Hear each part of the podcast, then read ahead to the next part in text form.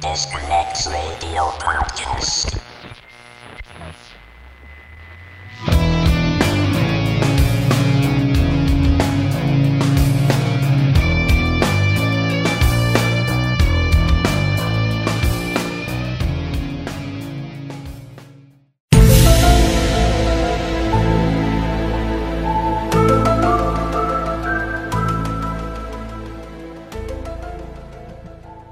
Buenas noches.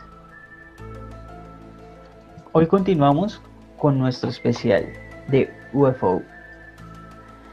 Lamentablemente, esta vez no nos puede acompañar diario, pero cuento acá con la maravillosa compañía de Tron. Hola Tron, ¿cómo estás? Hola Rufín, ¿cómo estás? ¿Qué Buenas noches a todos. ¿Qué más Tron? ¿Cómo vas? ¿Qué me cuentas Tron? Bueno, no, muy bien Rufín, bien, pues en una semana bastante, digamos, bastante pesada, ¿no? Te- Teniendo en cuenta lo- los últimos acontecimientos y los últimos sucesos de la, de la realidad colombiana. Sí, lo de las manifestaciones y eso, ¿no? Como ya sabemos, sí, exacto, ya sabemos, hubo va- varias revueltas, hubo, muchos, hubo varios muertos, em, Eh, pol- eh, estaciones CAIs de policía quemados y destruidos, gente avaliada, gente apedreada. Por allá, ¿cómo estuvo Tron? Por acá, por acá se, se tomaron el CAI, güey. ¿En serio, marica? Sí, claro. Lo No es- empezaron a destruir todo. Es que eso, eso es impresionante y, y la gente ya se rebotó, ya se mamaron. O sea, y si fue una semana, y ho- hoy un día lluvioso, entonces está así ya como para empezar ya a bajar las revoluciones. Entonces, hoy día del amor y la amistad, feliz día de la amistad, Tron.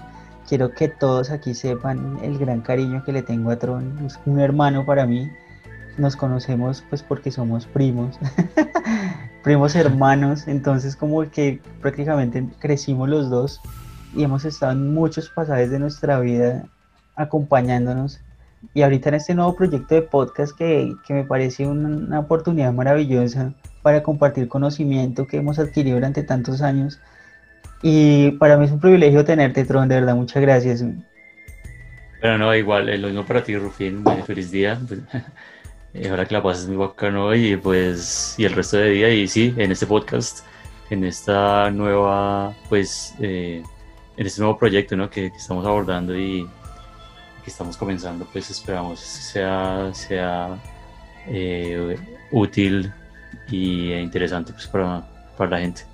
Total, Tron, total. Y bueno, entremos en materia ahora sí. El tema que quedamos viendo la vez pasada, el rock and roll. También tiene su página en los expedientes UFO. Entonces, pues nada, Tron, eh, te escucho, te escuchamos todos los oyentes que nos cuentas sobre eso. Bueno, Rubín, bueno, para, para continuar con nuestro tema, como, como recuerdan en, en nuestro episodio pasado, hablábamos de, de John Lennon, eh, John Lennon, cantante y guitarrista de los Beatles, la, la grandiosa y, y espectacular banda de rock. Eh, bueno, John Lennon, Oh, sí.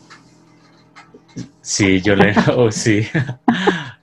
John Lennon, pues, tenía una faceta que, que o, sí, digamos que él tenía una faceta que no muchas personas conocían y era que era bastante, eh, bastante eh, aficionado y, y al todo el tema de, de los ovnis y del UFO. Su, digamos que su interés por el tema UFO se agudizó cuando tuvo su primera experiencia eh, al ver a, eh, eh, un ovni, un, UFO, un objeto volador no identificado, eh, volando prácticamente a escasos metros de su, del apartamento donde se encontraba ese día, como lo, como lo narrábamos y lo veíamos en el episodio pasado.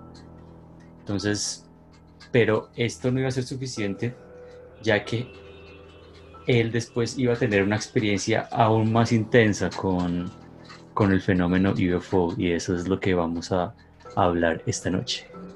Wow, y es que y es que John Lennon ha sido un personaje enigmático, ¿no?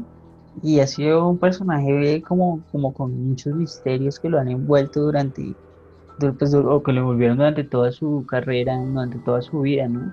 Eh, este personaje John Lennon fue fichado por el gobierno estadounidense y también se cree que la muerte de él también fue orquestada por Richard Nixon, si no estoy mal, Tron, me corriges, fue el gobierno de Richard Nixon el que tenía cuando, cuando John Lennon estaba dedicado al, activismo, activismo político en forma con Timothy Little con toda esta gente así, personalidades así influyentes de los, de los 70 ¿no? Eso fue en los 70s, cuando, 80s, cuando Lennon ya estaba como en esa onda, ¿no? Sí, 70s, 80s. Desde los 70s digamos que eh, él él, a, su llegada pues, a, Nueva York, eh, recordemos que él, se muda a, Nueva York con Yoko. Eh, desde su llegada a Nueva York, pues él ya, eh, y, debido más que todo a su activismo político, esto fue lo que lo, pues, causó que el gobierno de, la época de Richard Nixon y, las agencias de inteligencia, la CIA y esto, eh, estuvieran pendientes y, le estuvieran vigilando siempre de cerca eh, por sus actividades, eh, más que todo por el activismo político y por, y por, por la persona de John Lennon, porque era una, una persona muy carismática y un, un líder, una persona que, que, siempre estaba como convocando a las masas, ¿no? Él, él, de verdad quería un cambio, un cambio profundo en la, en la sociedad. Y, y, a propósito de esto, él veía el, el fenómeno de UFO como, como un detonante de, de, un posible cambio de, en la sociedad. O sea, él, pensaba que si este fenómeno eh, llegara a, a, ser conocido por la mayoría de personas o si en algún momento existiese una revelación de UFO, esto cambiaría profundamente la, la mente de las personas. Ah, pues brutal, sí. Y, y pues, juguemos así a las hipótesis, ¿no? ¿Qué pasaría si, si Lennon, o sea, si Lennon de verdad hubiera podido contactarse o hubiera podido vivir así algo como como tan cercano y él hubiera podido transmitirle eso a las personas, ¿cómo sería todo? Hubiera escrito música respecto a eso, eh, ¿cómo, ¿cómo, sería? O sea, ¿cómo se hubiera envuelto el mundo visto alrededor de John Lennon cuando ya dejara de ser una figura pública y musical, sino ahora también será una persona contactada y una persona como, sería muy extraño, ¿no? Bueno, de hecho, de, de hecho él lo hizo, pues en, en, en, el periodo en el que, antes de su muerte, él, pues él habló de, su, de, de, las, las, experiencias que tuvo eh, en sus discos, eh, en, varias, en varias partes, en varias letras. Eh, por ejemplo, hay una letra, hay, hay, varias letras en donde él puso pues como pequeñas claves de lo que le ha pasado. Por ejemplo, hay, una, hay un tema que se llama Out, of the Blue del álbum Mind Games en donde dice, como UFO viniste a mí y soplaste lejos mi miseria, la miseria de la vida. Esto lo dicen en, el tema Out of the Blue eh, del álbum Mind Games. Y también eh, hay, otra, otra parte famosa que es eh, de la canción Nobody Told Me del álbum Milk and Honey. allí él dice, hay UFOs sobre Nueva York y yo no estoy tan sorprendido. ¡Wow! Bueno. Ahí exacto, ahí específicamente está hablando pues del avistamiento que él tuvo. ¿Qué te parece si en este momento escuchamos una de esas? ¿Con cuál te vas? Preséntala aquí. Bueno, nos podríamos ir con específicamente con el tema Nobody Told Me de, del álbum Milk and Honey.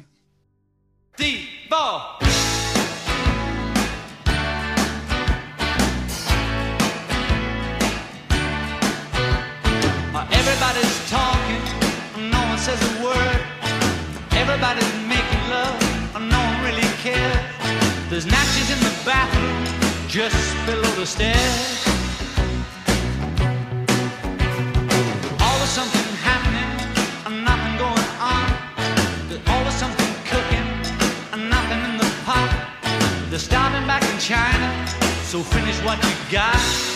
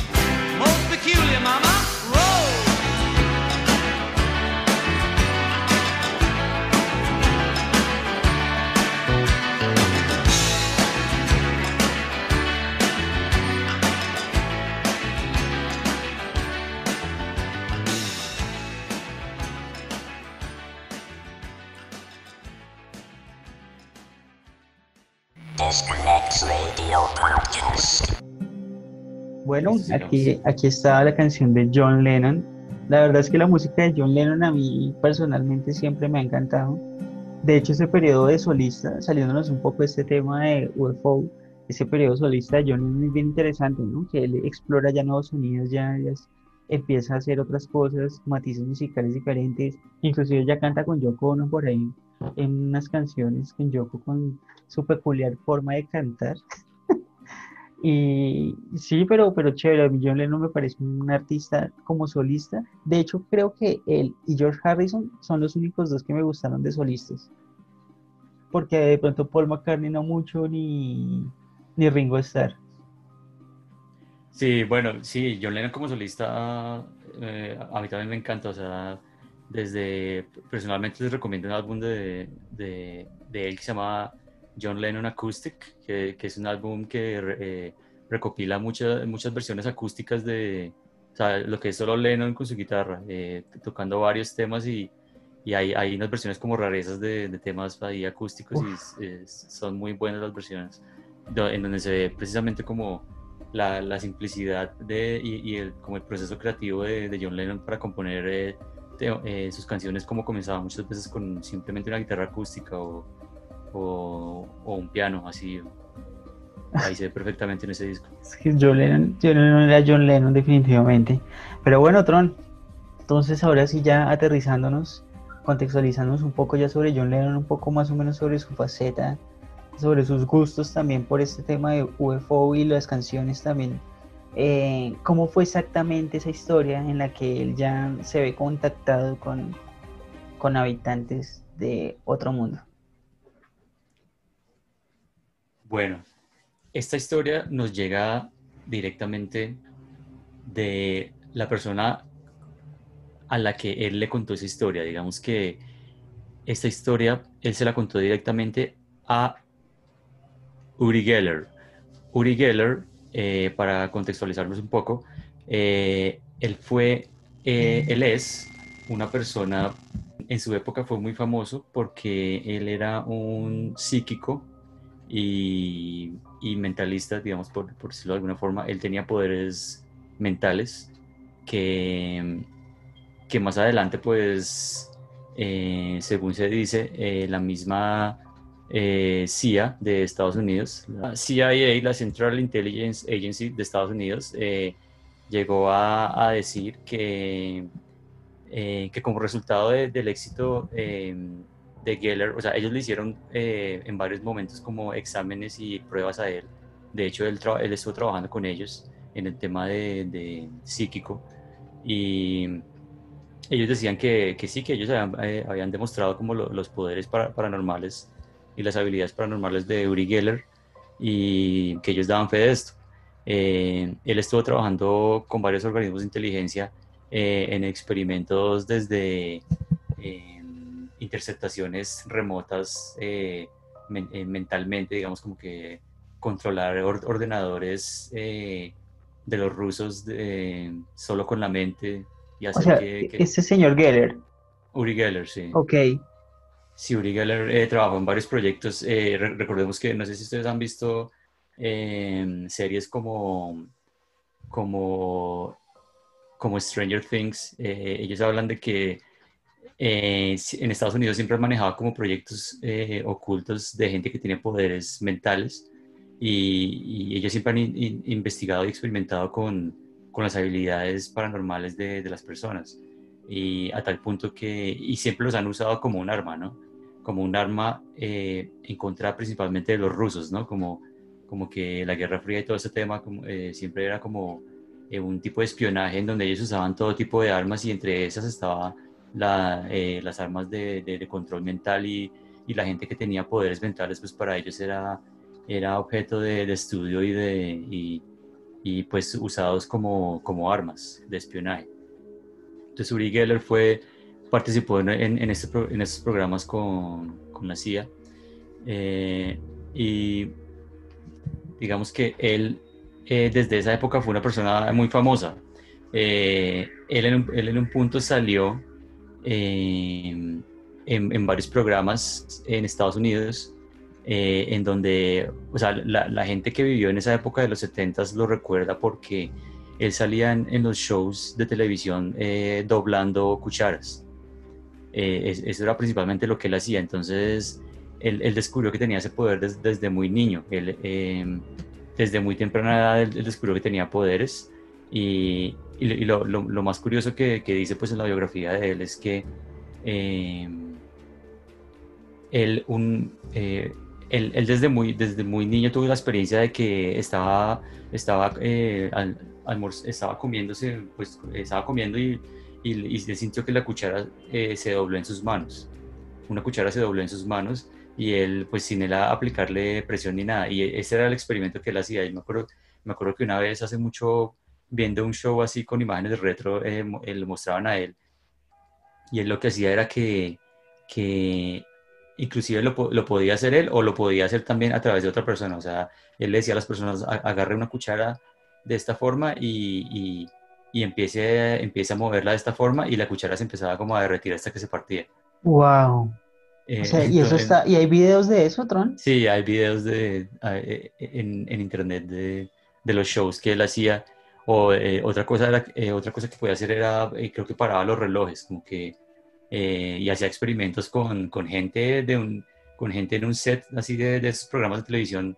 eh, le decía a la gente que se agarrara de, de las manos y que creo que lo que hacían era como, como parar los relojes y bueno, eh, ha- hacía una serie de experimentos que dejaba pues a todo el mundo boquiabierto y él en, en la época fue, fue muy famoso por esto.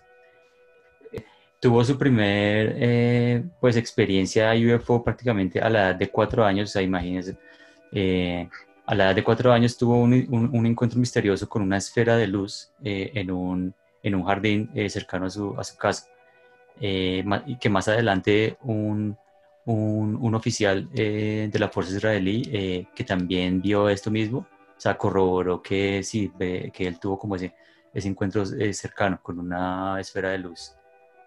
Entonces, pues ya es, él él es una persona que prácticamente desde niño ha tenido como, como esa, eh, es- esa, esa inclinación, esos eh, poderes, ha tenido poder, tiene poderes mentales y, y ha tenido pues experiencias UFO. eh, Es una persona que prácticamente sabía del tema. Entonces, digamos que eh, John Lennon eh, sabe- eh, conocía esto porque él sabía pues eh, mucho de- del tema UFO y todo esto.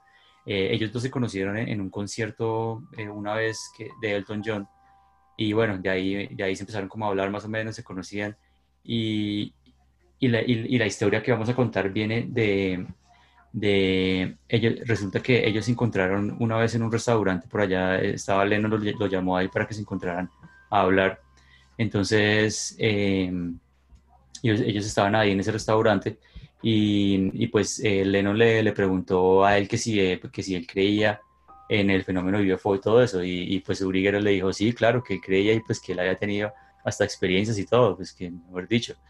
Entonces, eh, eh, Lennon, ahí, Lennon ahí, pues me imagino que él sintió, no, pues esta es la persona adecuada para, para contar lo que tengo que contarle, porque era algo que él no le había contado a casi a nadie y, y de hecho este, este hecho pues eh, es muy raro, no se consiguió mucha información. Eh, el primer artículo que salió de, sobre, sobre esto, eh, entrevistando precisamente a Uri Geller, es un artículo de, en el periódico The Telegraph de, de Reino Unido, un artículo del 2004. Y más adelante en el sitio web eh, de Uri Geller se publica también una, una versión ya eh, eh, actual, una versión del 2020 de, del mismo hecho, que más adelante hablaremos. Hay dos diferencias ahí, entonces es, bastante, es curioso también anotarlo. Pero bueno, digamos que volviendo, volviendo a la, a la situación, ellos estaban hablando, entonces Lennon dijo, bueno, tengo que aprovechar para, para contarte esto. Y, y es que eh, él le empieza a narrar a Uri Geller que él estando en su apartamento una noche, eh, estaba durmiendo eh, con Yoko, y resulta que él empezó a ver como, como, una, como una luz muy intensa que, o sea, e, esa noche él no podía dormir, era, era algo muy curioso, él, él, él estaba ahí prácticamente despierto. Entonces, eh, mientras que Yoko estaba prácticamente como una piedra, había caído, entonces él, él, él estaba ahí y lo cual ya nos dice como, bueno, tal, ¿será que él estaba como preparado para algo que iba a pasar o quién sabe, ¿no? Está inquieto, no sé. Entonces resulta que él empieza a ver que una luz muy intensa eh, atraviesa por, la, por las rendijas o por, por de, la, de la puerta del, del, apartamento, ¿no? O sea, las puertas que abajo que tienen como un espacio y a los lados. O sea, imagínense una luz muy intensa que empieza a eh, atravesar esos, esos como, como espacios entre la puerta y la pared. Eh, exacto, él, él, él, empieza a ver esto y le parece muy raro porque es una luz muy intensa y él dice, lo primero que se le viene a la mente es como policías, como linternas de policías o, o, o, o quién sabe qué. Entonces, eh, él decide eh, pues ir a ver qué, qué, qué está pasando. Entonces él se, él se, levanta de la cama y, y coge y abre la puerta pues completamente de par, de par en par así eh, intempestivamente y, y, y, se encuentra ante él unos seres que, según él lo narra eh, en, en, el artículo, son, son unos seres con, con cara como de, de, insecto y con ojos, con, con, con, ojos grandes. Él dice que es, ellos eran como pequeños eh, eh, con cara de pequeños seres con cara de insecto y ojos grandes eh, también como de insecto y pequeñas bocas como de insecto, mejor dicho, eran unos seres muy, muy raros que para él eran como seres pequeñitos pero con, pero con cara, cara de insecto y, y, que estaban, y que estaban como, como, como revoloteando ahí como, como a, ante él como cucarachas, él lo dice así. Eh, pues eso es lo que narra pues Uri Geller en el, en el artículo. Eh, en este momento en, en, eh, ellos dos estaban hablando y, y, ahí es cuando como que Uri Geller se queda como wow y, y pues entonces eh, como que qué está pasando, o sea, como que es más que me está contando, entonces el man, le, el man, el man dice que Uri dice que por un momento el man pensó, no, eh, este tipo estaba en LSD, ¿no? Porque ya pues eh, ya sabemos que obviamente eh, eh, eh, o sea, por la historia de lo que han sido los Beatles, todo pues Lennon y los Beatles ya habían eh, tenido historia de que habían probado el CD y pues, y pues el mismo Lennon lo dice en, en después, más adelante en el artículo, él, él, le dice a Uri Geller, no, yo, yo, yo, yo sí he estado muchas veces en mi vida, he estado fuera de este mundo revolado, pero, pero esa vez no, esa vez estaba completamente sobrio. O sea, que él sabe lo que es estar, estar en, un viajado de LCD y estar eh, normal. Y él dice que esa vez estaba perfectamente normal. Entonces, pero pues que él, él le ha contado esa historia a, a, dos personas. Una había sido Yoko y pues Yoko Yoko le había dicho que pues ella no, no, no, no le, no, no alcanzaba a comprender pues lo que le había pasado, pero que de todas formas le creía. Y él y le había comentado a, ot- a otra persona que pues no se sabe, no se sabe quién es, pero que era una mujer que, que, se, que se había reído de él. Bueno, eh, y, la, y la siguiente persona era Uri Geller. Wow. Entonces, sí, entonces bueno, dice que eh, Uri Geller le pregunta, bueno, eh, eh, y, pero ¿qué te hicieron? Como que, ¿Qué te hicieron? Entonces él le dice, ¿y, por, qué, por qué me preguntas qué, qué, qué me hicieron? Eh, ¿Será que eh, o sea, me, me habrán hecho algo? Y entonces Lennon se queda pensando y dice, sí, ahora, ahora, ahora que, lo, que lo preguntas, sí, ellos sí me hicieron algo, pero yo no, yo no recuerdo qué, qué fue. O sea, él dice, eh, pero ahí está la cuestión, es que en este artículo hay una versión y en el artículo de, de Uri Geller más reciente hay otra versión. Entonces, Ah. eh, me dejó pensando por qué él, por qué él publicó dos versiones, porque hay dos versiones de, de- del mismo cuento.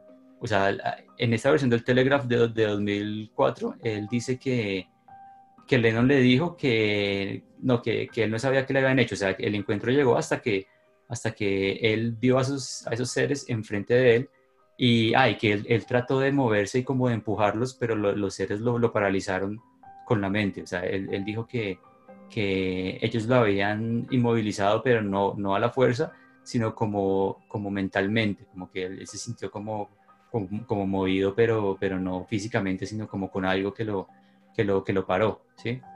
Uy, Entonces, a, a partir de ahí, de- eh, después él dice, él dice que ya no, ahí ya no recuerda nada más, sino que al otro día se despertó, eh, estaba dur- durmiendo encima de las cobijas, o sea, estaba como dormido, ahí se había quedado dormido encima, y, y en, la, y en su mano tenía un, un objeto, que esta es la parte más rara, y es, en su mano tenía un objeto como circular, tipo ovo- ovoide, como muy pequeñito, como decir un- una, una piedra como ovalada, tipo como un huevo, en, en internet le dicen que, que- que era como un huevo, no sé, eh, dorado, era una, era una- pieza como ovalada así pequeñita, dorada y como alargada. Entonces, eh, él se despertó con eso en la mano, entonces claro, pues eh, esa, eh, digamos que esa fue, esa fue la, la, la, la experiencia que él tuvo. Después de eso, pues él, él cargó ese objeto, eh, se lo cargaba para todo lado. Inclusive hay, hay, hay un video eh, en internet donde que se puede ver que él llega y como que muestra ante la cámara el, el- el objeto y es, y es una pepita así pequeñita, más o menos como de, como de un- una pulgada y media, algo así, es muy pequeña, de larga. Y, y él, él- él quedó, él cargó con ese objeto hasta ese momento. En ese momento, cuando él se encuentra con Uri Geller, él se lo da a Uri Geller porque él le dice, bueno, eh, eh, ellos me dejaron esto, en la- eh, yo me levanté con esto, y, pero no, yo, yo no quiero tenerlo porque me da miedo, o sea, como que si, si él, él decía, eh, si es que esto es mi, mi tiquete a, a- a otro planeta, no, no, no lo quiero porque me, no sé, no, me, me da miedo, mejor dicho, algo así. Entonces se lo dio a Uri Geller y Uri Geller desde ahí pues lo, lo guardó, eh, se, se lo guardó. Ok, ¿y eh, cuál es la segunda versión entonces que existe respecto a la historia? Y otra pregunta, ¿y este man ha mostrado en cámaras ese, ese objeto o algo así después? Bueno, la- listo, eh, las, dos, las dos preguntas. Bueno, la primera, la, siguiente versión difiere en que eh, Uri Geller, en, su sitio web de urigeller.com, eh, él vuelve a narrar la misma historia, pero, esta vez él dice que, él dice que John Lennon le dijo que en el momento que llegaron los, extraterrestres, que, eran, eh, esta vez en este, en este artículo sí dice que, que él había dicho que eran cuatro, en, el, antiguo anterior artículo no le dice cuántos, cuántos seres eran. En este sí dice que eran cuatro figuras muy delgaditas y, y, que, y que se le acercaron. Entonces dice que dos de ellas le, le tomaron de las manos y que las otras dos le empujaron como gentilmente las piernas y que lo, lo fueron guiando como dentro de un túnel de luz. Eh, y, y y- esto es curioso porque cuando, cuando lo leí yo dije, "Ve- ve, eso no lo dijo en el otro, en el otro artículo, ¿y por qué sería que eso no lo, no lo comentó en el otro artículo? Sino ya lo comentó en su sitio personal, ¿sí? Ok, No sé si, ¿será no que sé si era por, sí, por, de pronto por, por guardar información o por o algo, no sé. Yo creo que tal vez también lo editaron. eh, o sea, si eso fue a través de de una revista, el, el editor o, o la- el periodista y eso se tomó su licencia y le quitó esa parte porque la consideró como que no, no conectaba así o no le daba un trasfondo narrativo que fuera interesante para los espectadores. No sé, o sea, se me ocurre. Sí, la verdad no, no, sabemos, pero bueno, la, la cuestión es que en ese artículo ya él dice que, que, que bueno, que Lennon le, le comenta que esas figuras lo, lo llevaron como en un túnel eh, de luz en donde, en donde le mostraron prácticamente que to- toda su vida, él dice, le, le mostraron toda su vida como, como quien ve, ve una película. Y, y, y él sintió que, que eso había sido como una experiencia hermosa, como una experiencia completamente fuera de este mundo, eh, lo, lo que él había vivido en, en ese momento. Eh, y que él recuerda que, que le dieron algo. Entonces, ese algo, pues era, era este objeto de esta, esta piedrita dorada, eh, que no era una piedra, era como un objeto. el- el- Uri, Geller lo descri- Uri Geller lo describe como un objeto bastante suave, como que no se le ve ninguna, ninguna unión ni nada, es como un objeto como completamente uniforme, como único, así. eh, y continuo, digamos, sin ningún tipo de, o sea, que, que parece que fuera completamente natural, mejor dicho. Estoy buscando Eh, aquí. Ay, sí, ya lo estoy viendo. Uy, qué impresión, parce. Bueno, sí, es como, es como, como donde vienen los audífonos, así como, como ovaladito, pequeñito, así como, sí, muchos audífonos que, le, que, que son así como medio, medio chichis, tienen esa forma así como ovalada pequeña, pero es dorado y es como si fuera de oro, ¿no? O sea, es impresionante. Sí, exacto, es un objeto bastante raro, eh, que ah, por ahí en internet hay varias, hay varias fotos de Uri Geller como cargando el objeto, ¿no? Y, y hay, hay una bien curiosa que, que es un video en donde está, eh, que les comentaba, en donde está John Lennon ahí sosteniendo el objeto y se ve que es como una pepita así como, como dorada, bien, bien rara. Pero hay una cosa curiosa y es que eh, Uri Geller dice que cuando Lennon le dio el- la, la la bola esta, el huevo este, que él, él lo sostuvo en la mano y que lo primero que, que, le, que sintió cuando lo agarró fue una, una tristeza, como, como una soledad, y, y que él no sabía por qué, que era una sensación muy rara, y que ma- más, adelante él después lo, lo, lo asocia con que a lo mejor eh, era una premonición de, de lo que iba a pasar. O sea, él, también dice que, que de alguna forma ese objeto estaba eh, relacionado con lo que le iba a pasar a él más adelante, o sea, su asesinato. O sea, que Pues no, no es, no, es de, no es del todo raro pensar que de alguna forma la visita de estos seres tenía que ver algo con, con lo que iba a pasar después eh, del el asesinato de, de John Lennon.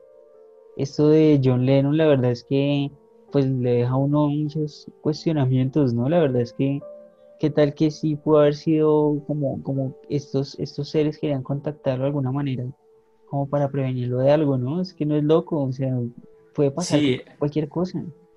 Ahora, ahora, que me recuerdo, sí, lo que, lo estaba pensando era que, pues es raro que primero resulta que hay un UFO volando ahí cerca del apartamento de Lennon y después llegan un- unos seres y lo visitan en su apartamento. O sea, como que ya viendo, viendo la, la, imagen, pues ya desde, desde, desde arriba, viendo qué está pasando, eh, tal vez estaban tratando de, de contactarlo, de llegar a él y, y decirle algo, ¿no? Como y pues, y, o sea, pensando que después de todo esto surgió, eh, ocurrió que, que su asesinato.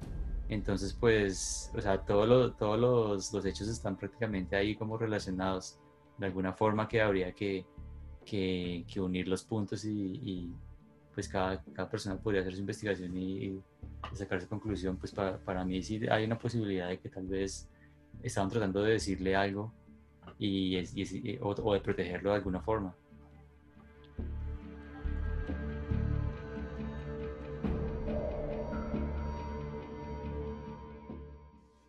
Impresionante esta historia. Pero bueno, ahora continúo yo con este relato. Les hablaré de un caso aterrador que ocurrió acá en Colombia. Vamos al 4 de julio de 1969. Curioso esa fecha, ¿no? El 4 de julio de 1969, digamos más para Estados Unidos. eh, la llegada del hombre a la luna, el Woodstock, ya que estamos como muy de rock and roll esta noche, Woodstock del 69, que fue uno de los eventos más grandes que, que suscitó y junto a unas estrellas del rock and roll de la vieja escuela, como Jimi Hendrix, como eh, Santana, Joe Cocker. Entonces, pues digamos que como 500 mil personas más o menos reunió ese concierto. Eh, fue apoteósico. Pero vamos a ir al 4 de julio del 69 a las 7 de la noche en una hacienda llamada Casarateja, en la vereda Tocarema, los límites de Anolaima y Cachipay, Cundinamarca. Cachipay me trae recuerdos, no sé si te acuerdas, te acuerdas de Cachipay, hace mil años que fuimos a Cachipay. Sí, sí, claro. Sí, bueno, listo. Entonces, este caso fue visto por 13 personas, por 10 niños y 3 adultos. Uno de ellos, o sea, les voy a contar la historia que contaron muchos de ellos. Eh, vamos a empezar con Mauricio Neco, que él era apenas un niño de 13 años, eh, cuando él vio una luz que después se transformó como en un objeto. Eh, decía que no era muy grande, como de unos 2 metros de diámetro, perfectamente esférico y que no producía ningún sonido. Y además tenía una luz como ámbar, o sea, como esas luces de los postes y eso. Eh, él se encontraba con otro primo y ellos empezaron a gritar. Es cuando en ese momento la tía, los hermanos, el resto de la familia de la hacienda eh, empezaron a ver y se quedaron perplejos pues mirando ese objeto que flotaba en el espacio y a los pocos metros de ellos pues, eh, pues o sea, es que estaba muy cerca, o sea, estaba a los pocos metros de ellos y ellos estaban aterrorizados. Eh, pues ustedes hagan en su casa ese ejercicio, ustedes están en una época donde no había tecnología tan avanzada, porque en esta época podemos hablar de drones, podemos hablar de aviones mini espías, podemos hablar de muchas cosas como que pueden ser, que se pueden presentar ahorita de una manera más viable, pero estamos hablando del 69 donde la tecnología no estaba para que hubiera un objeto flotando de una manera que era redondo y que tuviera esas características, o sea, eso le pone los pelos de punta cualquiera. El caso fue que el objeto se desplazó a un punto eh, y ahí aparece el protagonista de nuestra historia, el señor Arcesio. El tío de Neco, eh, él era la persona que cuidaba la finca. Entonces, él atravesó el cultivo de moras para llegar a ese objeto. O sea, el objeto subió, se desplazó, bajó a un punto. El tío tuvo que desplazarse y atravesar un cultivo de moras para llegar a ese punto. Y en ese mismo instante, Neco y su primo subieron a, como arriba a un árbol para poder tener una visual de a, qué punto iba a llegar su tío. Y se quedaron así un par de minutos. Eh, Arcesio y el objeto se quedaron mirando y repentinamente el objeto se levantó y se desapareció. Entonces ellos quedaron siempre con la duda de qué fue lo que ocurrió. Entonces, este suceso pues es algo fuera de lo común. Un objeto que vuela, que no es un avión, no suena y que no, accidentalmente, o sea, y no mata. Es un objeto que nunca tenía la intención de hacerle daño a Arcesio. Eso fue lo que decía Mauricio Neco, el, chico de, que en este momento ya es un hombre, ya es un hombre adulto. Otro testigo, Germán Suárez, estaba jugando con unos amigos, ellos ya no están en la finca, ubiquémonos que ellos están ya afuera, y en el momento vieron una luz grande que pasó y todos comenzaron a gritar, un platillo, un platillo y el, objeto pasó bajito y de un momento a otro desapareció. Esa fue otra historia que contó Germán Suárez. Acá empieza el misterio. Eh, si lo que yo ya conté no es un misterio, ¿no? Don Arcesio se enfermó. Se lo llevaron por Bogotá, para Bogotá, a una casa familiar y a los tres días se murió. Pero esto no termina acá. A los seis años el cuerpo debía ser exhumado para trasladar los restos, que eso es como un procedimiento que siempre hacen. Y la sorpresa es que el cuerpo ya no estaba. El cuerpo de Arcesio nunca lo encontraron y lo sacaron de ahí. Entonces nunca se supo qué fue lo que pasó. Eh, no se sabe qué pasó. La familia piensa que pudieron darle un dinero a un viejo sepulturero para que permitiera llevarse el cadáver. Entonces, pues bueno, acá empieza, aquí empezamos ya como a, a desenglosar ya muchas cosas. William Chávez, que es un ufólogo, habló con, con el médico que trabajó en la clínica Marley en el año del 69 y cuentan que vinieron, que fueron de APRO, de Estados Unidos. APRO es la Organización de Investigación de Fenómenos Aéreos. Y se llevaron el cadáver de Arcesio Bermúdez para investigarlo y no volvió a aparecer. Es una teoría. Argumentando que presentaba alto grado de radiación, por lo que querían investigar qué pudo haber ocurrido. Ahora acá hay otra historia importante que se llama, una persona que se llama Marina Franco. Ella es hija de una de las hermanas de Arcesio. Ella era una de las niñas que fue a pasar el tiempo de vacaciones con sus otros primos. Ella tenía 11 años. Eh, estaba con los primos y los primos estamos hablando de un rango de edad de 8 a 13 años.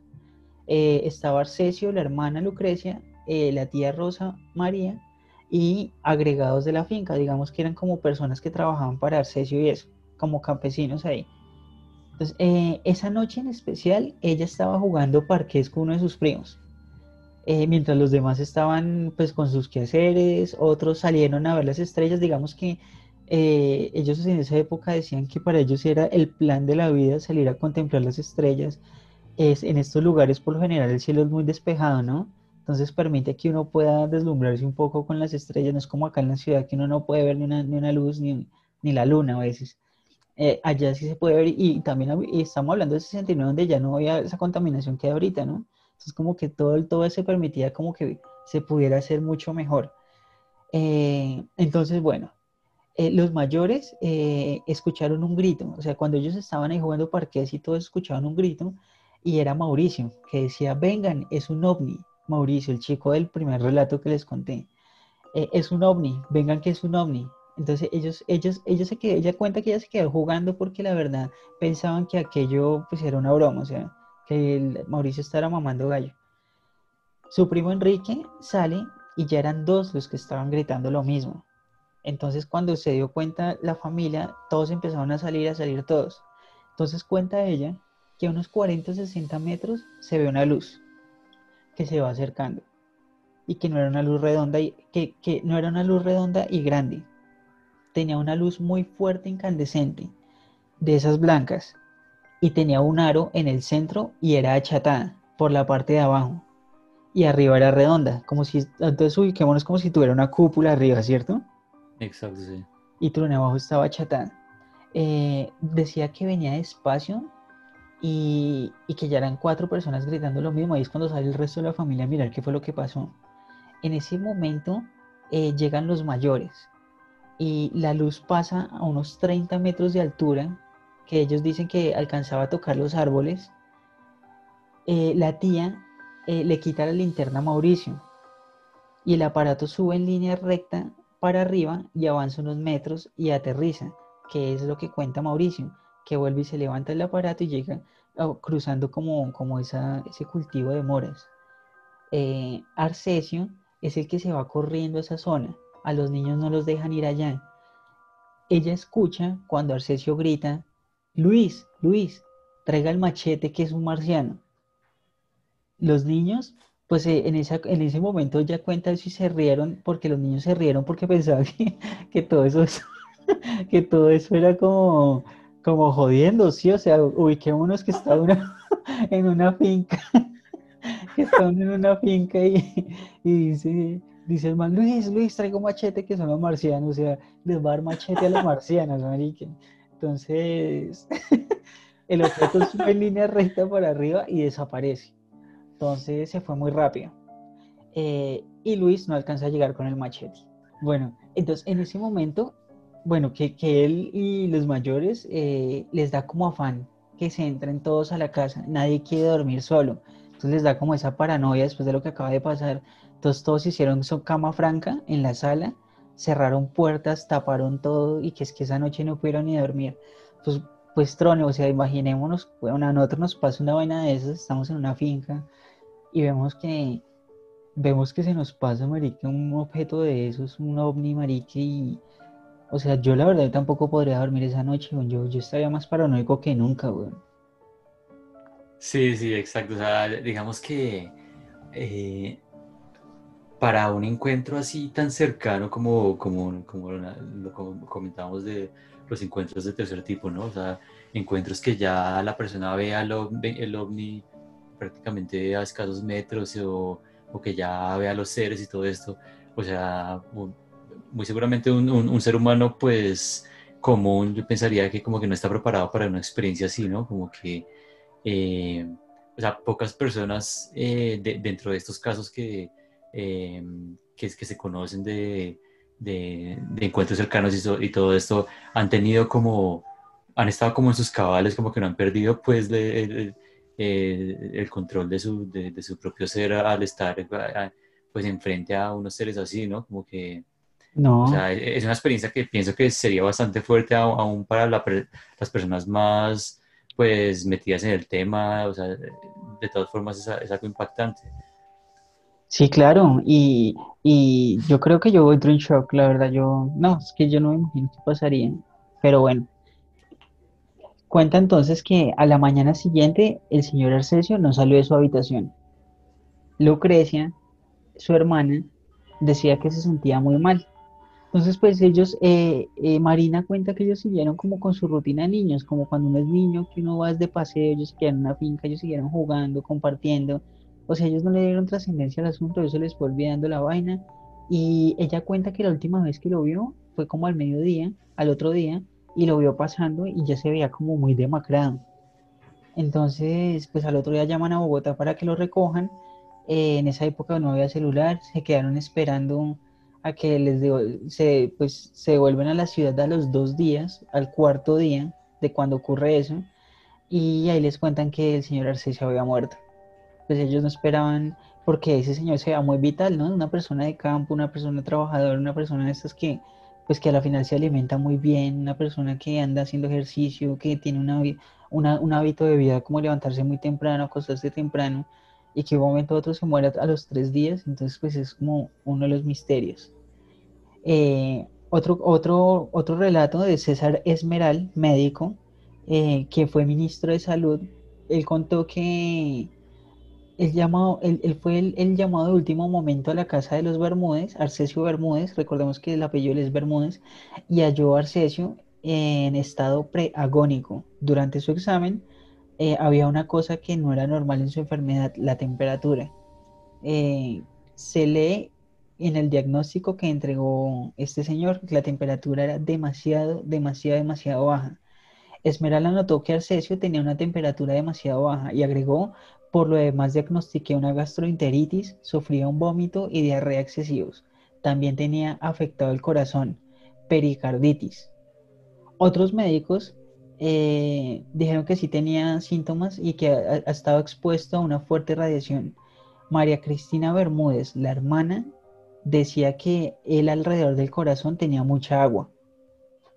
Entonces son cosas como, bueno, a los días siguientes, entonces ahí empezó, a los días siguientes llegaron periodistas, llegó la APRO, llegaron psicólogos, militares, el gobierno eh, y hasta la Iglesia Católica eh, para pedirle permiso a los papás de los niños para som- som- someterlos a hipnotización, a hacer a, a esas sesiones de hipnotismo y eso. Entonces, aquellas sesiones de hipnosis para los niños eh, fueron seguidas por el periódico El Tiempo en su momento y también estuvieron acompañadas por agentes John Simon y Elias Wessing de la Organización de Investigación de Fenómenos Aéreos APRO. Eh, esa entidad estaría vinculada en el proyecto Libro Azul. Por el, por el, no sé si Tron ha escuchado sobre del Libro Azul, un informe en el cual realizaron los, los estudios eh, para las Fuerzas Armadas de los Estados Unidos. Entonces, pues Mm. bueno, No, no sé. Eh, eh, pero es, es- perdón, esa organización que, que comentas es de Estados Unidos, la APRO. sí, sí, Tron. La APRO Mm. era la Organización de Fenómenos Aéreos de los Estados Unidos. Ah, pero era, era algo así como una organización para investigar el tipo del fenómeno UFO, así, Sí, exactamente. prácticamente. Sí, sí, Tron. Entonces, Mauricio se sometió a una terapia hipnótica. eh, lo atendieron en el, en el, pues que lo atendió en el deceso de Arcesio, entre ellos el sofrólogo Luis Martínez García. Eh, la sofrología, pues es una serie de técnicas de relajación basadas en el yoga y desarrollada por Alfonso Caicedo en los 60 y definida por su creador como una nueva escuela científica que estudia las modalidades de la conciencia humana. Entonces, digamos que también había un sofrólogo ahí. Entonces a ellos describió que había visto una especie de regresión. Entonces le pusieron a hacer un dibujo y él observó días atrás, o sea, le pusieron a hacer un dibujo y además eh, fue llevado con sus primos Enrique y Marina y Andrés nuevamente a la finca Casarateja para recoger, para recorrer como los pasos y todo lo que habían visto ahí del ovni.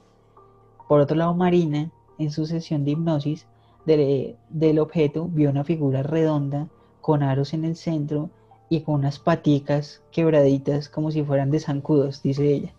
Esas paticas se alcanzaban a visualizar que era como de un tono azul y de verde. No era muy grande, aproximadamente medía unos 50 centímetros de alto. O sea, es que estamos hablando un objeto de, un diámetro de 2 metros y 50 centímetros de alto. O sea, realmente era como un platillo chiquito, o sea, era como una nave personal, digo yo, no sé, o sea, me pongo a pensar en eso. Entonces, durante el tiempo que hicieron el seguimiento, eh, inclusive cuentan los niños que iban hasta el colegio, los militares, la iglesia y la gente de APRO, para saber ellos cómo seguían, cómo estaban, como que les estaban haciendo un seguimiento a todo.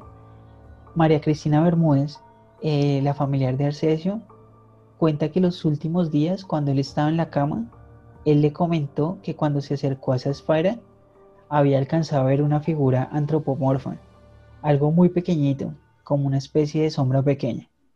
O sea que Arcesio sí, por eso fue que cuando él grita que dónde está, pásenme el machete que se los marcianos, porque yo creo que él sí alcanzó a ver algo. Él tuvo que haber visto algo Ah. para, para que se asustara de esa manera y le dijera a Luis que le llevara el machete. O sea, él logró acercarse bastante al, al- Sí, al objeto, al claro. platillo, pues. Él- ellos cuentan que él alcanzó a acercar y estarse un, un tiempo así mirando con el objeto y después que el objeto se subió y se desapareció.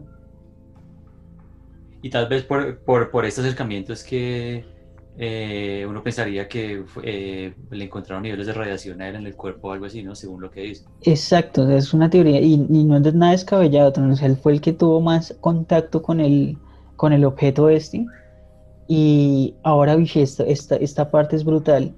María Cristina Bermúdez, la hermana, eh, quien estuvo las últimas horas con Arcesio, cuenta que una persona de una farmacia fue a inyectarlo y cuando lo chuzó le salieron como puros cristalitos, como chiquiticos, o sea, él tenía la sangre cristalizada.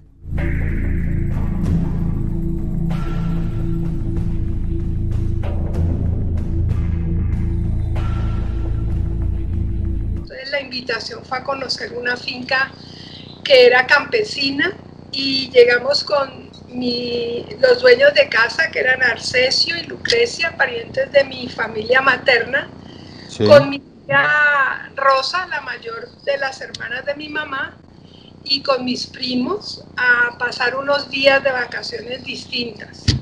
Y ya no gritaba uno sino dos, entonces pues ya empezamos a salir, ya ahora sí ya soltamos el juego y salimos y ya éramos seis los que estábamos gritando afuera. Luis, Luis, preste un machete que es un marciano. Pues claro, hoy uno se ríe mucho de esa frase porque obviamente, ¿qué hace uno con un machete? Pues nada, al menos contra un marciano. Cuando llegan los mayores está frente a la casa prácticamente en unos árboles que había al frente y se está empezando a acercar hacia nosotros. Y cuando llegamos a la casa cerramos todo, las puertas, las ventanas, ninguno durmió en su cuarto, hicimos cama franca, sacamos los colchones, los pusimos en la sala y dormimos juntos con la idea de que teníamos la sensación de que se iban a meter por entre las puertas o las ventanas y esa noche pues dormimos con mucho susto. Sergio no, no lo vi sino al día siguiente, o sea, al segundo día pasó y yo lo vi y él estaba muy amarillo, muy demacrado. Y, y llamaron a Bogotá para que lo recogieran porque se sentía muy mal. A él lo recogieron al tercer día, como al cuarto llegamos a Bogotá y cuando nosotros llegamos, lo primero fue que nos enteramos que se había muerto Arcesio, que eso fue una cosa que nos impactó tremendamente más como éramos la mayoría niños, que habíamos compartido esos días con él. Y la otra fue qué fue lo que ustedes vieron. Y empiezan a a nuestros papás que nos permita, que les permitan a darnos un acompañamiento, tanto porque obviamente estábamos afectados por el tema, como porque hubiera alguna consecuencia de la situación. Y empieza a haber una serie de situaciones en las que los investigadores nos invitan y nos hacen sesiones de hipnosis para que nosotros repitiéramos lo que habíamos explicado y lo que habíamos vivido. Esas fueron varias sesiones, no fue una sola.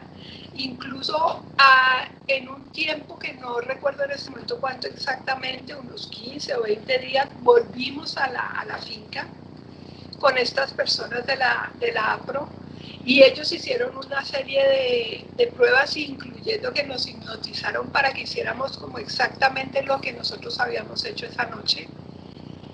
Eso duró un tiempo, es decir, no fue que llegaran, investigaran y se fueran, sino que ellos duraron por lo menos un mes, dos meses, cero temperatura y prácticamente desintegrado.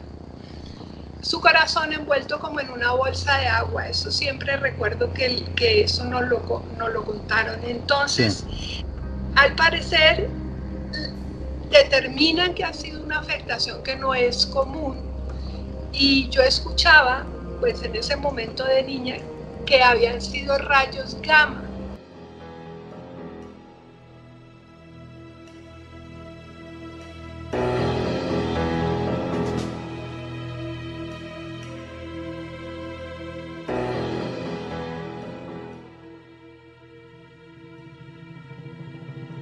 Y con esto les cuento el espeluznante caso de Arcesio Bermúdez, que la verdad pues me pareció impresionante el hecho que fuera aquí en Colombia, que fueron los 60, que lo vieron 13 personas. Aparte de eso hubo personas de afuera que también lo vieron, ni siquiera la, la familia, que sí que hubo investigación de los militares, de los periódicos de APRO, que se le diera como esa relevancia y que este señor se muere y se desaparezca su cuerpo.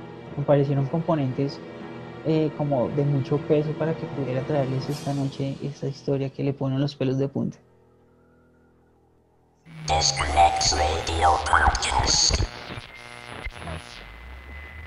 Bueno, eh, en conclusión, la verdad es que hemos abordado durante dos programas unos temas de mucho interés donde realmente se muestra que no estamos solos. Podemos hablar de una personalidad como John Lennon, como un campesino que está en Colombia. Eh, esto ocurre con todo el mundo. Digamos que, digamos que a todos nos han pasado cosas pero terminemos la noche de una manera particular, ¿no? A Tron, ¿te ha pasado algo UFO? Ah, bueno, digamos que esta, esta pregunta faltaba por, sí, por, por hacerla. Y, y, bueno, la verdad es que sí, eh, sí, sí he tenido pues varios, eh, varios momentos en donde he visto, he visto, eh, he visto eh, par veces eh, bueno, el que más recuerdo fue una vez, eh, recuerdo eh, una vez yo estaba acampando pues con unos amigos y en un, cerro aquí en Colombia que es muy famoso por sus avistamientos precisamente de, de ovnis que se llama la Peña de Huayca. y resulta que pues estábamos de noche ahí estábamos viendo pues el cielo a, ver qué, qué, pasaba, ¿no? Como que teníamos como la, expectativa de, que podemos llegar a ver algo. Y, pero pues así como que se nos escapó, bueno, ahí pues estábamos hablando y esto pues se le pasaba uno como el tiempo y pero yo recuerdo que em, en, en, ese momento me llamó mucho la atención la luna, entonces yo tenía una cámara y, y tomé varias fotos a la luna.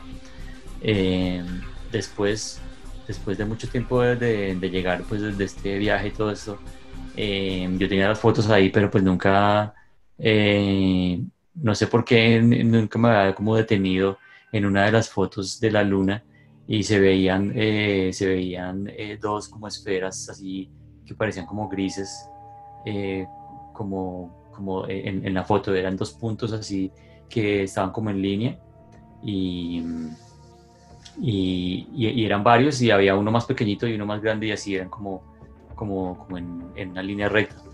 Eh, yo cuando, cuando descubro esta foto y la veo más eh, así como que le hice un zoom y todo y la vi y, yo quedé así como que que prácticamente como, wow, como que, ¿qué es eso? O sea, sí era, eh, o sea, según lo que me pareció, o sea, perfectamente había captado eh, ovnis en, en- en esa foto, pero no, hasta ese momento no me había dado cuenta, sino hasta que como que me puse a detenerme en una de las fotos y, hacerle zoom y vi, vi estos objetos ahí, eh, precisamente en, al lado de la luna. eh, Ujú. así en, en- en línea recta, eran como, eran como tres o cuatro, eran como unas esferas metálicas así, eh, pero pues de- debido a la calidad de la foto pues no se, no se veían muy bien porque era una cámara pues muy- no, no tenía muy, mucha, mucha calidad. Entonces digamos que la foto no, no tenía Ah. una, una muy buena calidad, Te pero iba a sí, preguntar, Tron. sí, exacto, pero sí definitivamente después analizando la foto, eh, que la debo tener por ahí en mis archivos y eso, pero Ay, hace sí, Tron. ya. Uy, no, porfis, medica, consigue esa foto, Tron. Sí, pues esa yo la tengo en algún- en algún lado guardada, pero porque eso ya fue hace rato, pero, pero sí, digamos que fue una de las, de las, de las veces que he podido tener como registro fotográfico así de, de, Hay una prueba. De un avistamiento exacto. Pero lo que, lo que se dice, ¿no? Aquí traigo una a colación algo que dice en, este man Daniel Tres Palacios del cartel de la Mega. Y el man dice algo que a la final es muy cierto. O sea, Tron me cuenta esa historia a mí y yo, obviamente yo creo, porque pues sé cómo es Tron de primera mano, lo que hablamos al principio, nos conocemos de años y si Tron me dice que le pasó eso, yo confío ciegamente que fue así. Pero digamos, eh, hablamos con otra persona y le contamos eso y lo mostramos y ya van a decir que es un montaje, que uno trucó esa foto, que uno quién sabe qué le hizo. Entonces digamos que muchos de esos registros van a quedar es para uno, porque al final eh, mucha gente tal vez ni le crea a uno esas cosas. Pero yo sí quiero ver esa foto, Tron. Uf, marica. Sí, sí, listo, sí, yo, pues, esa, esa se la quedo viendo para, para la próxima, voy a buscarla. Le metemos así programas de diseño para, para analizarla así bien brutal. Eso, eso, de una. Qué chimba. Bueno, Tron, ¿y tienes otra historia? Y, y bueno, la, la- bueno la, la más reciente es que eh, es- esa la vi hace poquito, eh, cuando en, en la época, no sé si, se- no sé si Rufo se acuerda cuando recién comenzaron lo de los paros y todo eso aquí en, eh, que eso fue más o menos como a comienzos de este año, ¿no? Como, Lo de los paros llevamos desde el año pasado padeciendo esos paros, Tron. Ellos, Sí. de hecho, ellos pararon en diciembre, porque hasta en diciembre hubo paros que ah, el comercio se vio afectado por los paros en diciembre y todo. O sea, esos paros vienen como desde septiembre del año pasado. Sí, es, que no me acuerdo específicamente, pero yo, yo- estaba, no, sí, sí, sí, sí, eso fue como el año pasado, más o menos, como, como a finales del, de- de- del año pasado. Yo estaba, yo estaba en, en un edificio de subsidio que se llama El Cubo, que eso queda por la 30 con, con, con más o menos con, con qué, como con 52. Más Una o menos, sí, sí, más o menos. Eso cerca de galerías y todo eso. O sea, Sí, por ahí bajito galerías por toda la 30, ahí en toda la esquina y queda ese edificio. Entonces, eh, yo estaba en ese edificio ahí y yo dije, bueno, vamos a la terraza ahí a mirar a ver qué hay. Había un paro precisamente ese, día. Y, pero yo, yo, como que, sí, él tenía cosas que hacer y eso, entonces, pero pues, pues en la mañana estaba ya eh, por algún trabajo algo así. Entonces, eh, fui a la terraza y y- y estaba, estaba como todo nublado, pero sí, había como actividad porque había el paro y todo eso, había helicópteros y no sé qué. Entonces ahí vi, vi, vi como lo- eh, en el cielo eh, un objeto así blanco y, y vi cómo se movía y de un momento a otro empezó a subir. Empezó a subir, a subir, a subir hasta que ¡pum! se, se, se desapareció. ¿y qué horas eran, Tron, más o menos? Y eso era de día, era, era en la mañana tipo como mediodía más o menos. Tipo 11, 12. ¿Y, y qué tan lejos se veía? O sea, geográficamente, ubiquémonos espacialmente. Tron está en una terraza, mira hacia el cielo, hacia las montañas o hacia el cielo, cielo. No, yo miro, eh, eso fue más o menos como hacia, hacia el norte. Ok, Yo miro como hacia el norte y, y, y hacia, y allá empiezo a ver como un- una, una, una esfera blanca así que, que se mueve. Y, y digamos que eh, si uno ha visto videos así de UFO en internet y esto a plena luz del día se han visto y se ven y pues nadie se da cuenta porque pues na- nadie está mirando ahí al cielo, aparte que son como luces, lucecitas blancas que se ven. Y entonces eso, eso se pierde fácilmente en, el, en, en un cielo lleno de nubes así blancas, eso se pierde. Entonces, sino que, no sé, en algún, en algún momento uno está para, ver- para, para mirar en el preciso momento en donde llega y ve algo raro y, y ahí lo captó. Entonces, esa vez seguro que vi, vi algo, o sea, no, no, no, no, no, no era un avión porque ve- por, por la trayectoria que le digo, o sea, eh, se, se movía como lineal, pero en un punto empe- empezaba a subir. Entonces, cuando ya uno ve que algo sube así tan verticalmente, ya uno dice, no, o sea, pues no es un avión, porque un avión uno siempre lo va a ver eh, Exactamente. volando. Cuando uno ve algo vertical hacia arriba, pues uno ya dice, o sea, es otra cosa, güey. Tronchis, ¿y no pudo haber sido un globo? Muchas veces dicen que, que, que globo, sí, pero no porque lo que le digo, o sea, tenía, tenía una trayectoria inteligente en donde en, donde en, un punto, en, en algunos momentos se movía horizontal Ah, no. y en otros momentos ya, ya vertical, entonces como No. que un, un, un globo tiene una trayectoria como errática, ¿no? Como que, como que se mueve y... Y, y tender para arriba. Sí, exacto. En cambio, una trayectoria como tan uniforme y, y como continua, o sea, es- esa es la característica también muchas veces de estos objetos, es que la trayectoria es muy, es muy uniforme y, y continua y, y en algún momento pues puede, puede simplemente desaparecer o, o, o, o- coger una velocidad pues muy, eh, muy alta, digamos. Tron, eso está impresionante. Eso está impresionante. Sí, Pues es que a mí también me pasó, bueno, la que les conté en el intro, pero antes de eso, Tron, ¿tienes otra historia? Eh, no, no, ya, ya conté dos, ¿no? Yo sé que Tron tiene más historias. No, cuente, marica. No, pues eh, no, esas, esas son como, esas son como las, pues la, la de Huayque que fue como la de la que tomé la foto y la, Oye, es que esa, esa está impresionante. No, Sí. a mí, a mí me pasó otra, pero fue esperando el SITP, estaba yo ubicado en el punto de Corferias, estaba yo en las Américas y estaba, era, les pongo que eran como las siete y media de la noche, ocho de la noche. Y entonces yo sí vi en el cielo que había otra vez lo mismo, era una luz blanca y se movía súper raro, pero se movía muy rápido. Entonces yo decía, ¿qué es eso? O sea, yo sea que es un dron, ¿Qué pero es no. eso? ¿Y ¿Qué, qué es eso, Oscar? Entonces, entonces yo, claro, cuando yo me pillé y esa, y esa mierda, y lo mismo, Tron siempre se me va detrás como de algo y desaparece. Y en ese momento fue un árbol. Entonces se fue así como, prum, como para un árbol y cuando yo empecé a mirar así ya se había perdido mi vista. Y me quedé mirando el resto de tiempo y no, no, no, no, no volvió a aparecer. Entonces yo no sé ese tipo de cosas que pueden ser. Pues pi- piense que sí, precisamente yo también, un- una, o sea, ese sí fue hace mucho y, y fue, y fue como los primeros que vi. Yo estaba, eh, ¿se acuerdan los edificios de, de allá de la, de la 68, donde vivimos en una época de... ¿El del altillo? De, sí, el del altillo, sí. Brutal. mm.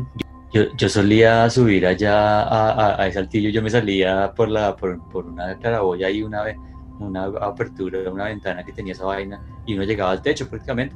Sí, yo me acuerdo. Sí, entonces yo, eh, mí- yo siempre, a mí me gustaba como salirme ahí y, y- y sentarme, uno quedaba prácticamente en toda la teja ya de, de ese edificio del último piso. Ay, qué entonces- peligro, Tron. ¿No le da miedo, Sí. marica?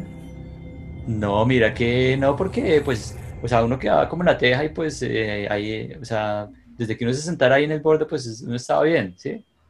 Pero obviamente sí era real y todo, pero entonces ya lo tenía como, ya lo tenía caspeado ahí de, de- de cómo era la subida y todo y, y de cómo quedarme ahí, y, sí, me, me gustaba quedarme ahí, y yo a, a veces subía de noche ahí, entonces una vez subí y estaba viendo como el horizonte ahí, pues eh, ahí en, en- en la noche, y, y empecé a ver un objeto hacia una luz también, una bola de luz eh, que volaba como entre los edificios y, y a mí sí se, eh, pero era, era hacia el horizonte como mirando hacia el centro, ¿sí? Esos edificios del centro que son, digamos, el Colpatria y el- todos Ok. esos edificios, como por ahí. Y, y- y yo me acuerdo que yo veía una bola así, eh, como volando entre esos edificios y así como que se metía por los edificios y así. Y yo decía, "Oh, ¿qué, qué, cómo así, güey? ¿Qué es esa vaina?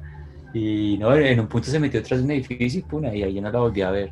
Es que es Pero- eso. Pasa. Uy, qué video. Pero sí pasa que, que algunas veces esas, esas esferas y esas cosas vuelan a través de los edificios y, y nadie se da cuenta, güey, prácticamente, yo creo. Y como que se les aparecen de la vista a uno, ¿no?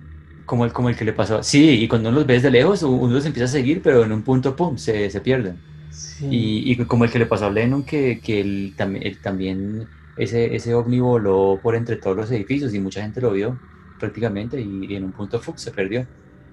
Uy, qué video. Bueno, Sí. Tron, qué manera de rematar este tema. Eh, estas historias están muy buenas, pero el tiempo se nos ha acabado. Eh, no sé si quieras regalarnos una conclusión respecto a esto, Tron. Bueno, no, yo, yo creo que the truth is out there. Sí, no, o sea, eh, como, como, no, y eh, hablando pues de, de la famosa serie ahí de los, de los expedientes X, sí, o sea, eh, hay muchos, hay muchos misterios y, y pues la verdad, eh, hasta que a uno no le pasa específicamente algo directamente, como que ya lo, lo toca, ¿sí? Cuando, cuando te pasa algo que, que, que ves el ovni, que tal, eh, simplemente te, te marca y te, y te deja como, como con la incógnita de, bueno, que sí, eh, existen muchas otras cosas y digamos como, como tanto Rufo como yo hemos tenido como experiencias así, e- eso simplemente le, le deja a uno la, la incógnita y uno empieza a investigar, uno empieza a ver videos, uno empieza a saber muchas cosas y, y pues eh, po- por, lo menos eh, para despertar la curiosidad de uno acerca de, de fenómenos así espaciales y extraterrestres es, eh, o sea, es bienvenido porque pues, es, un tema fascinante prácticamente.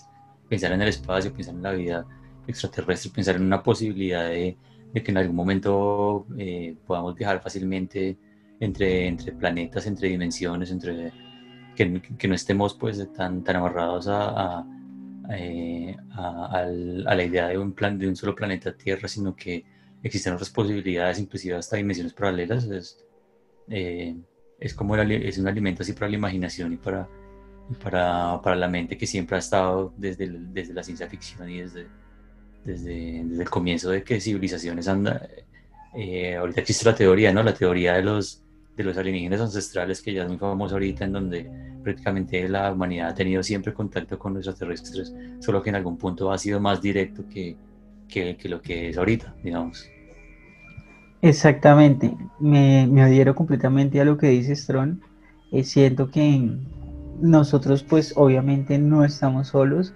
Eh, tengo a veces la teoría de que somos el experimento de una civilización extraterrestre, que inclusive nosotros somos los conejillos de indias así de algunos extraterrestres, ¿por qué no? Y, y la verdad sí, eh, esto, todo esto que, que hay alrededor me parece que ese punto que tocas es muy interesante, que es el alimento de la ciencia ficción, es el alimento de historias, ese es el alimento como de una manera de entretenimiento también para nosotros, ¿no? El hecho de que sepamos y que nos guste fantasear con la idea de que eh, el universo es gigante y hay muchas formas de vida que nos rodean y que muchos querrán invadirnos, otros querrán venir en sol de paz. Eh, ¿Qué pasó con estos que llegaron a ver a John Lennon? ¿Eran amistosos o no lo eran? ¿Qué pasó con los de Arcesio? ¿Eran amistosos o no lo eran? No son como las cosas que quedan en la incógnita. Pero bueno, con estas historias y con estos relatos concluimos esta noche. Eh, gracias, Tron, por una noche más de compañía.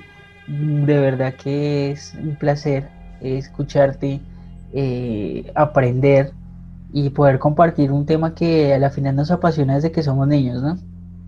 Sí, exactamente, exactamente, sí, no, eh, igualmente a ti muchas gracias Rufo y a todos nuestros oyentes pues un saludo y espero que hayan, se hayan por lo menos divertido en- o entusiasmado pues en el, en el tema pues del UFO. Muchas gracias, Tron. Yo soy Rufo, me consiguen en las redes sociales como Rufo Creativo y nos vemos en una próxima noche de podcast. Feliz noche.